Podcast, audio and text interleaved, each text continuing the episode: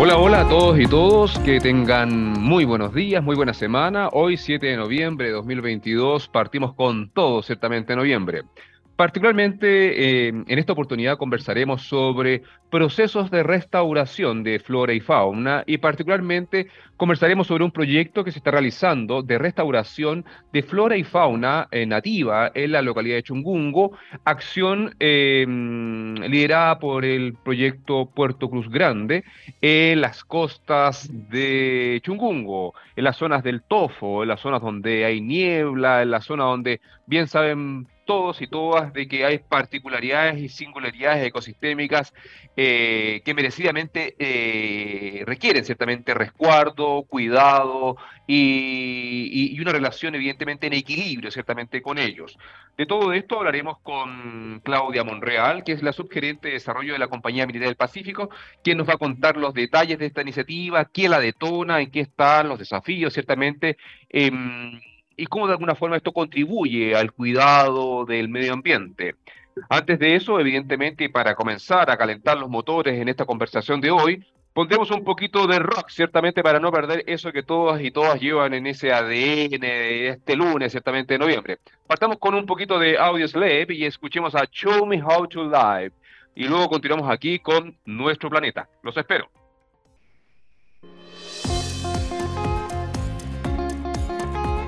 Bien, ese era Audio Slay, harta energía para comenzar esta semana, ¿cierto? Necesario porque ya estamos en noviembre, queda poco para concluir este 2022. Y como decíamos al principio, hoy conversaremos sobre una iniciativa que se relaciona con procesos de restauración de flora y fauna, particularmente nativa en la localidad de Chungungo, ¿cierto? Esto es en la costa norte de la región de Coquimbo, y para ello vamos a hablar con Claudia Monreal, quien es la subgerenta de desarrollo de la Compañía Unidad del Pacífico, CMP. Claudia, eres bienvenida, gracias por responder a nuestra consulta. No, muchas gracias a ustedes, Marcelo, por la invitación.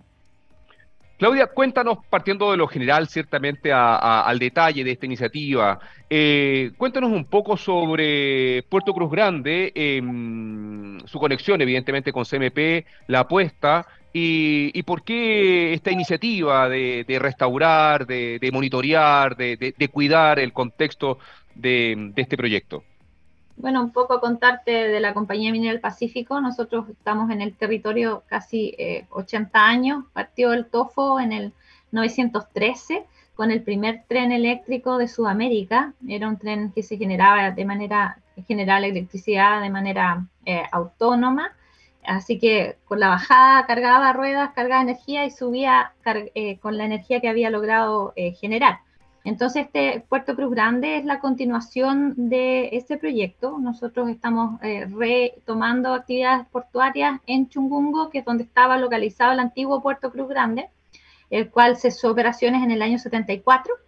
Eh, por supuesto que la compañía en este nuevo contexto hizo todo un proceso de declaración de impacto ambiental. Antes no estaban esos, requerimientos, ¿cierto?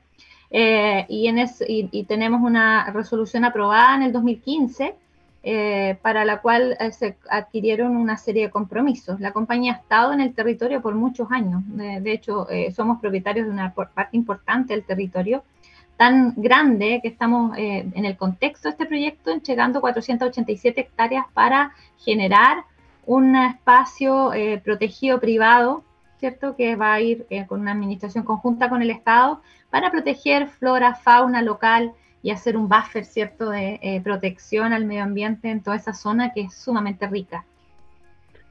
Perfecto, clarísimo. Y, cuéntanos, Claudia, eh, Puerto Cruz Grande, entonces en este momento tiene una resolución, pero se está, están a la espera de materializar la ejecución del proyecto. Claro, estamos en, la, fase, nosotros tenemos la resolución ambiental aprobada, por tanto hay varias cosas de la construcción que están hoy día en ejecución, pero al mar no todavía porque tenemos, está pendiente un permiso que es en la concesión marítima, estamos a la espera de ese permiso para poder iniciar construcción en el mar. Pero sí hay muchos compromisos que tienen que ver con, conservación de flora y fauna, monitoreo de fauna, por ejemplo, conservación de flora, que es lo que estamos haciendo con el lugumillo, y varias gestiones comunitarias que son parte del compromiso que ya están en curso.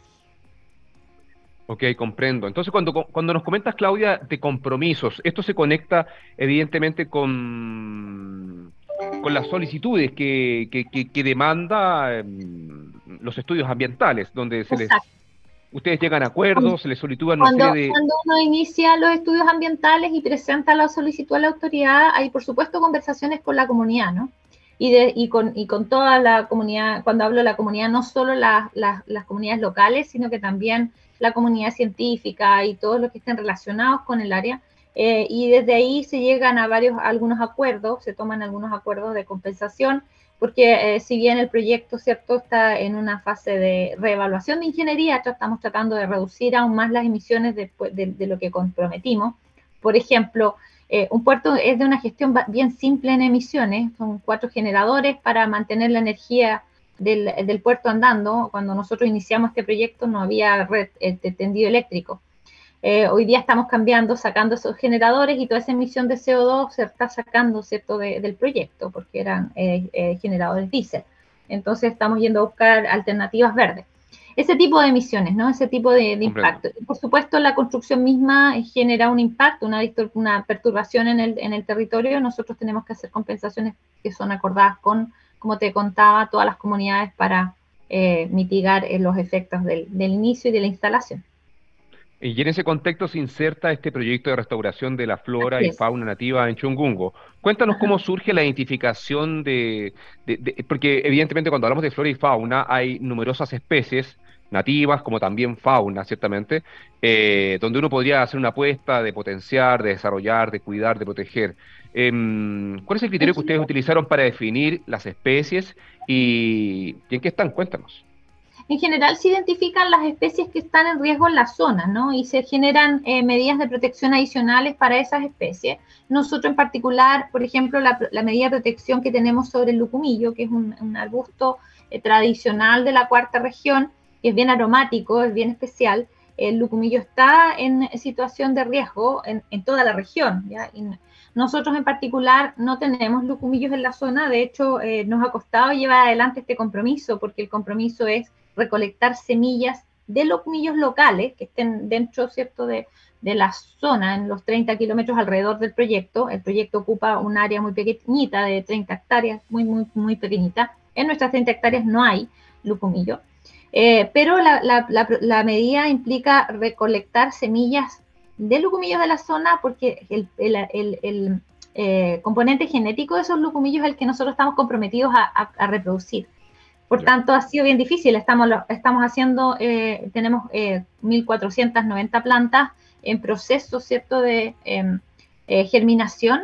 Lo tuvimos que hacer a través de ganchitos de plantitas locales porque no, semillas no, han ocurrido. Este año seguramente vamos a poder encontrar semillas porque con la gran floración que se produjo por las lluvias es posible que vayamos a encontrar. Pero hasta ahora estamos trabajando con esquejes, ¿cierto? Esos pequeños ramitas de, de locumillos locales. Y, cuéntanos una cosa, porque evidentemente, ¿y por qué el locumillo? Porque por eso, porque, en, las conversaciones con CONAF y con la gente cierto que se ocupa del cuidado eh, de la flora y la fauna local, eh, se identifica que esta, esta especie está en, especial riesgo. Ya, Entonces, como apoyo a la conservación de esta especie en el contexto de las medidas de protección, eh, nos pidieron que nosotros, ¿cierto?, hiciéramos una medida especial con esto. Por eso estamos haciendo un plan de, eh, de primero producción de estas 1.400 especies. Tenemos que hacer la variación genética, como te contaba, y una vez que el proceso esté eh, bien instalado, lo vamos a hacer, vamos a hacer todo el proceso de plantar, de, plantar, replantar y, y después cuidar y fijarnos que esto se enganche en el territorio nuevamente. Claudia, cuéntanos un poco, eh, ¿el locomillo está en riesgo por alguna razón en especial? Es la, es... la sequía. Ah. Es la sequía, es, una, es una, un arbusto que eh, requiere una cantidad, cierta humedad que, no, ha recibido, entonces sus periodos de floración se han alargado y no, como te contaba, nosotros mismos no, hemos tenido dificultades en cumplir con la medida porque eh, semillas ha sido muy difícil de encontrar. Entonces estamos buscando métodos alternativos que a, su vez traen innovación ¿no? en, el, en el proceso de generación de plantas y recuperación de plantas que están en riesgo. Comprendo. ¿Y, la mirada de la comunidad de esta iniciativa? Cuéntanos cuál ha sido la relación. Mira, nosotros tenemos un proceso de comunicación con la comunidad, tenemos reuniones mensuales y además procesos de información que, están, que son formales, donde les contamos de las actividades de monitoreo fauna y de, este, eh, estas iniciativas. Eh, tenemos varias iniciativas de orden de innovación y científicas en la zona y eh, estamos involucrando a la comunidad, incluso participando, ¿cierto?, como, como contratistas en algunas pequeñas actividades que son posibles de involucrarlos para que eh, conozcan un poco más de la flora y la fauna de su propia región. entendiendo que Chungungo es una, porque Chungungo es una caleta muy pequeñita, recuerdo en mis tiempos de estudiante cuando participé en proyectos de captura de niebla en la parte arriba en el Tofo, em, nos preocupábamos de capturar el agua para abastecer de agua a Chungungo. Cuéntanos, y un poco de la situación de Chungungo hoy día. ¿Chungungo sigue siendo esa, esa pequeña localidad? Estamos hablando que imagino que tendrá menos de 300 habitantes, algo así todavía. El último censo del 2017 dice que tiene 380 habitantes. En realidad, en términos, eh, hay harta población flotante. La mayoría, por ejemplo, el colegio llega hasta sexto básico. Entonces, todos los niños que superan ese, ese curso tienen que moverse a La Serena. Eh, la población fija eh, rondea los 150, 170 pobladores y pobladoras que están, viven fundamentalmente de la pesca Em, y bueno, y de algunas otras eh, actividades turísticas y algunas otras eh, cosas que pueden hacer. en cuanto al agua, hoy día tienen una PR, esa es su solución de agua, ellos tienen una toma de agua de mar que la filtran y la reparten a la comunidad. Ya, los, las, los esperamos poderlos reeditar en el contexto del proyecto, pero están un poquito más adelante en el, en el cronograma. Sí, es una buena idea, mucho más mm. sustentable. Se han hecho proyectos ahí históricos, pero bueno, esa es otra historia de por qué mm. no, no funcionó finalmente. Te, pregunto eh, respecto a la comunidad, Claudia, porque mm, me imagino que la, comunidad también de Chungungo eh, tiene algún tipo de una percepción respecto al cuidado del locumillo. Eh, ellos ponen en valor la especie, la reconocen, porque independiente que tú dices que no está específicamente en el área de influencia directa del proyecto, sí estará en Chungungo, las partes del Tofo, etcétera. Eh, no sé si lo ponen específicamente en valor. Yo pienso que aquí hay una sobrevaloración de las cosas que son importantes para las comunidades y eh, la flora, la fauna no está en el eh, consciente colectivo como algo que tenemos que proteger. Lo reconocen porque es un, arbusto que tiene una hoja muy aromática, entonces la, gente lo conoce. de hecho, hay una persona que, en particular que tiene atrás de su casa unas, unas plantitas que están ahí un poco infectadas porque está cerca de un basural de la comunidad eh, y nosotros fuimos a hacer un trabajo de limpieza con de, estos, de estos arbustos, pero que no los podemos meter en el contexto del proyecto que tenemos nosotros porque hay algunas reglas ¿no? que seguir. de todas maneras, eh, para ellos era importante el cuidado, fuimos y, lo, estamos ayudando a, a, la conservación de esas especies en particular, que no las podemos mover, no les podemos hacer nada.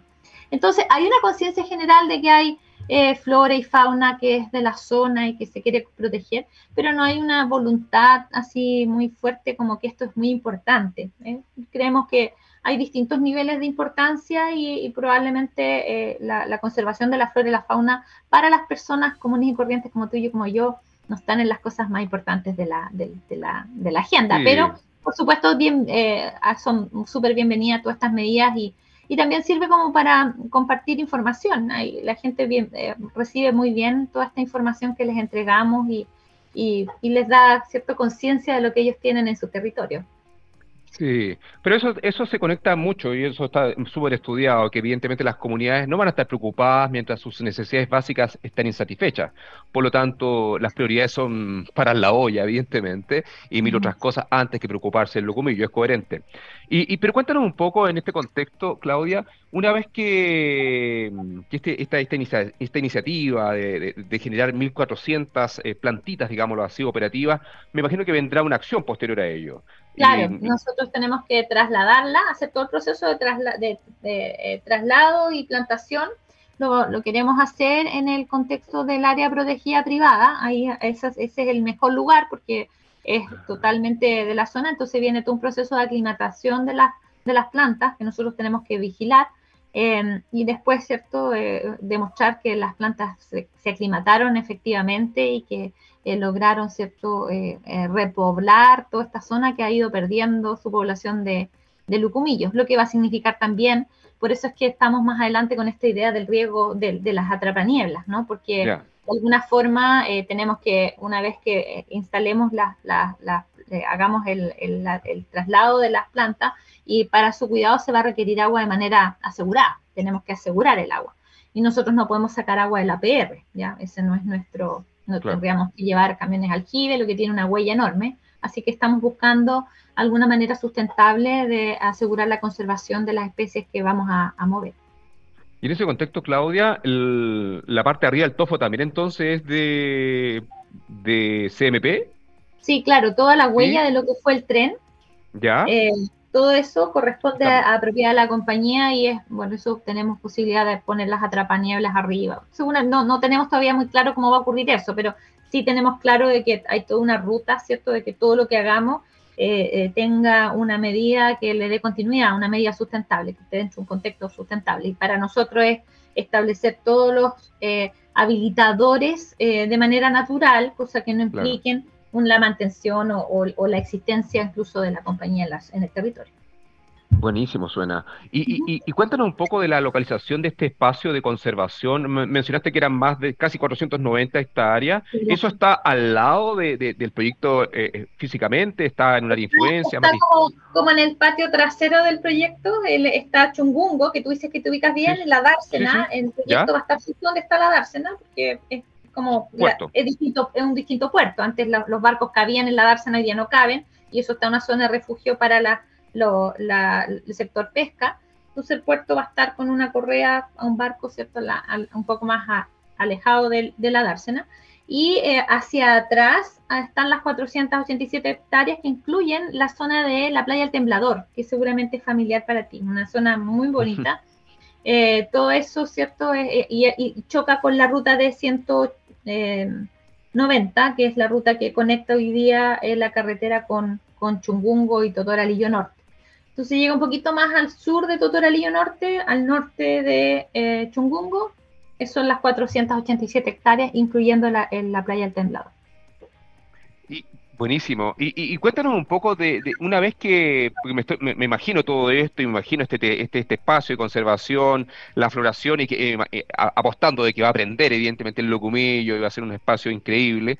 Em, ¿Cómo se proyecta en el largo plazo la, mantención? Porque esto es una iniciativa privada, quiere decir que CMP permanentemente va a estar con especies de guardaparque, acceso al público. Exacto. Nosotros ya tenemos una nota de, eh, este, el Consejo de Monumentos hizo una nota favorable a la, a la, iniciativa del área protegida privada. Estamos a la espera que el Consejo Ministro lo, denomine, ¿cierto? Un área protegida privada, eh, haga la denominación oficial.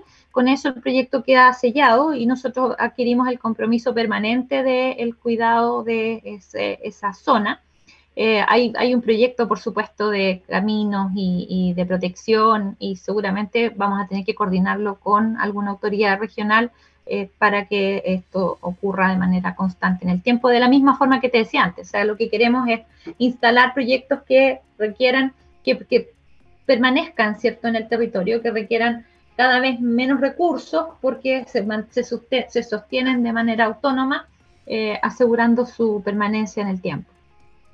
Y, en ese contexto, pensando, porque evidentemente toda reserva no solamente va a habitar el locumillo, una reserva, una zona de protección se transforma en un imán, evidentemente, para todo lo que ya existe allí y probablemente va a ser un, un, bloom de, convergencia de fauna, de vegetación. ¿Cómo imaginan esto? Hay, un montón de especies, hay, hay además eh, eh, elementos de conservación que son arqueológicos, ¿ya? Hay, hay una zona ahí de mm. varios elementos que son de conservación arqueológica, está la misma playa, están los miradores de fauna, está, eh, eh, bueno, los miradores de Lucumillo, que también en el hay senderos, ¿cierto?, que están proyectados para recorrer. En cuanto a la fauna terrestre, hay unas ranitas que son de conservación, hay unos hay unas lagartijas que son de no no es tan abundante, ¿no? Hay eventualmente aparece eh, una vicuña, muy eventualmente, pero generalmente son estos pequeños ciertos rastreros que andan por la zona que son, elementos de protección. Y desde el punto de vista del, mar, bueno, ahí olvídate, pues tenemos avistamiento de ballenas y es, una zona súper rica en cuanto a, la fauna.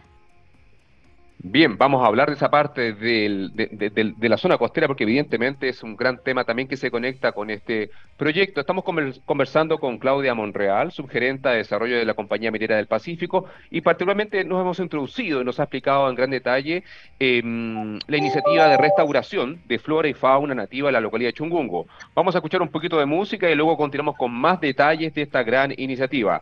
Quedémonos con ACDC y un poquito de Highway to Hill para luego continuar con Claudia Monreal. Los esperamos aquí.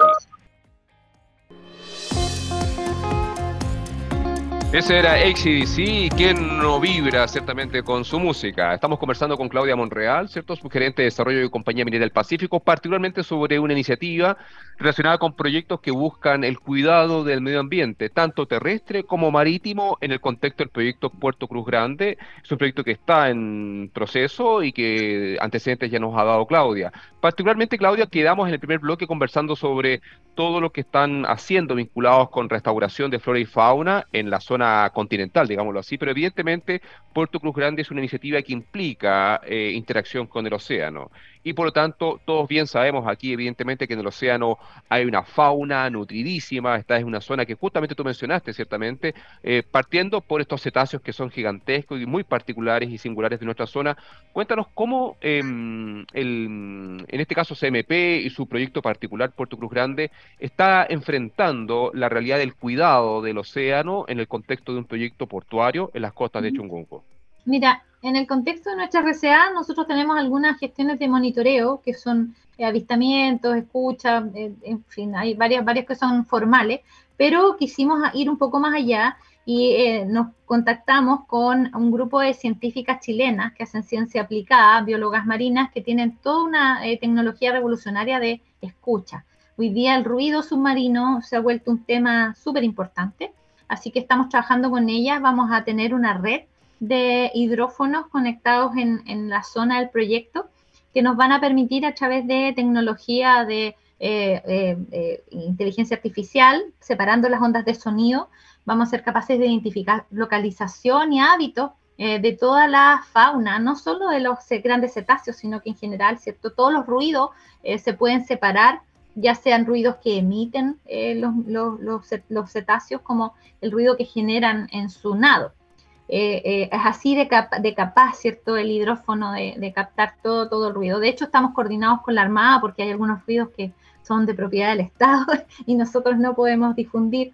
Para nosotros el, ruido que nos interesa tiene interés científico. Esto es, imagínalo como una red tridimensional georreferenciada eh, de sonido que nos va a permitir saber hábitos y localización en tiempo real de cualquier cetáceo que navegue por la zona para nosotros es súper importante, no son muchos los barcos nuestros que van a andar en la zona, tenemos permiso de menos de un barco a la semana, pero eh, ah, para nosotros es fundamental garantizar que no vamos a tener absolutamente ningún incidente con ninguno de estos eh, grandes mamíferos.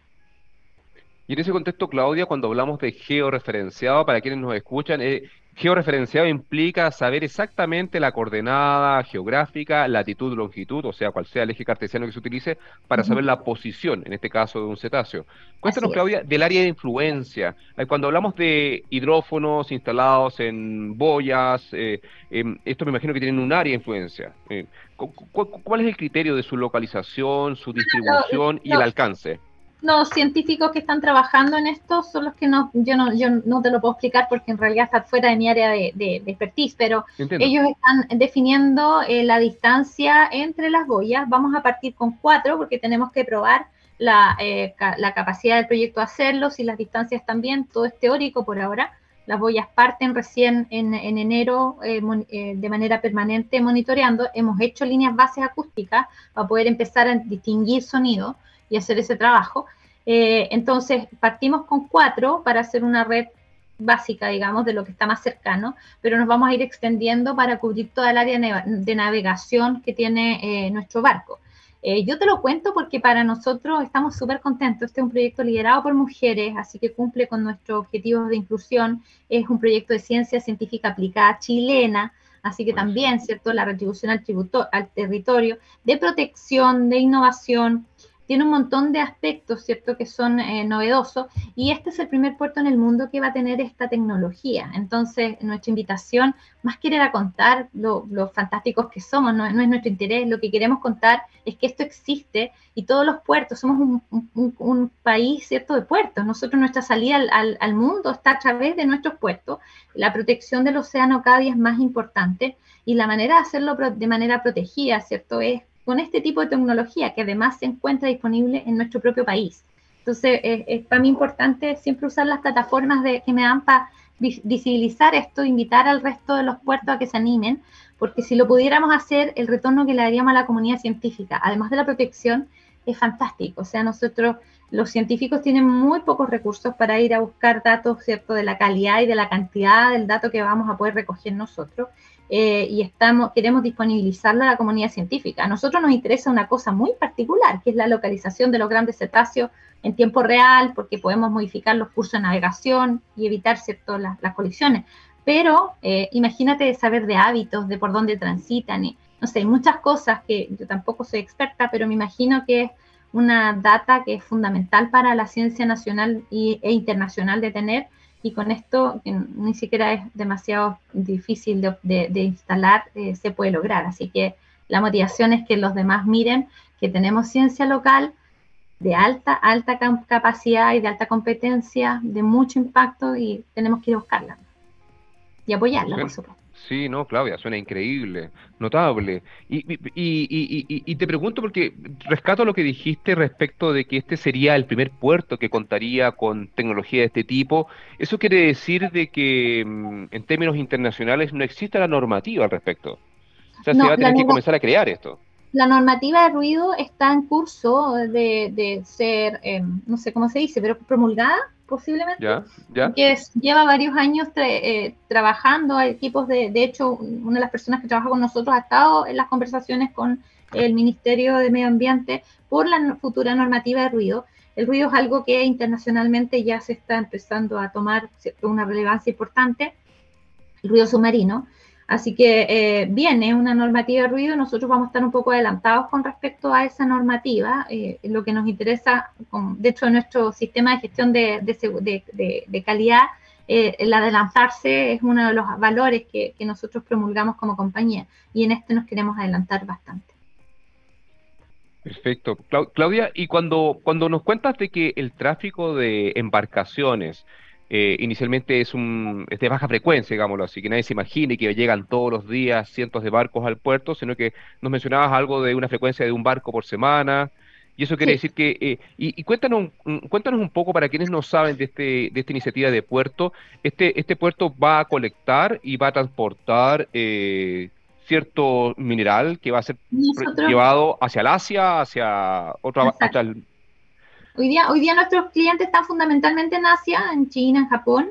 Esos son nuestros, la mayoría de nuestros clientes. Eventualmente tenemos clientes europeos y, de Norteamérica, pero la mayoría está en el Asia.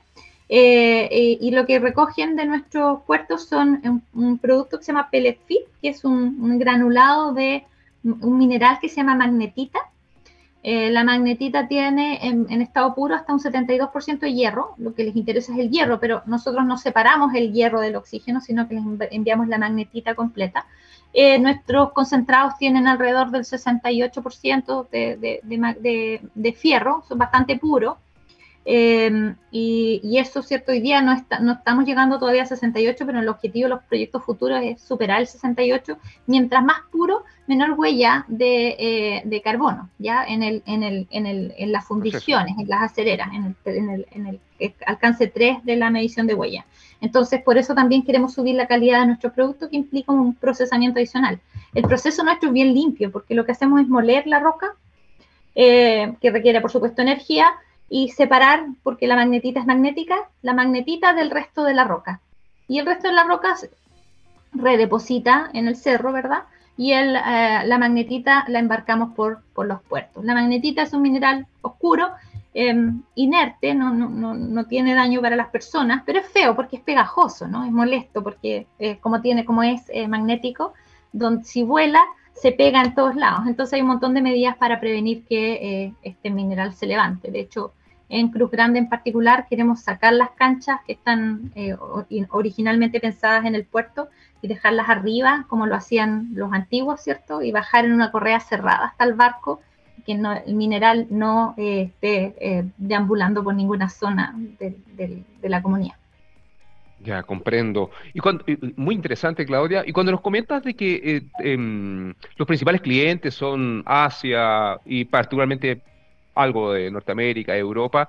Ah, ¿Cómo, ven ellos eh, como clientes de ustedes estas iniciativas que buscan el cuidado, la conservación, la restauración, en un mundo donde evidentemente hoy día claramente queda claro que el negocio es la sustentabilidad? Mm.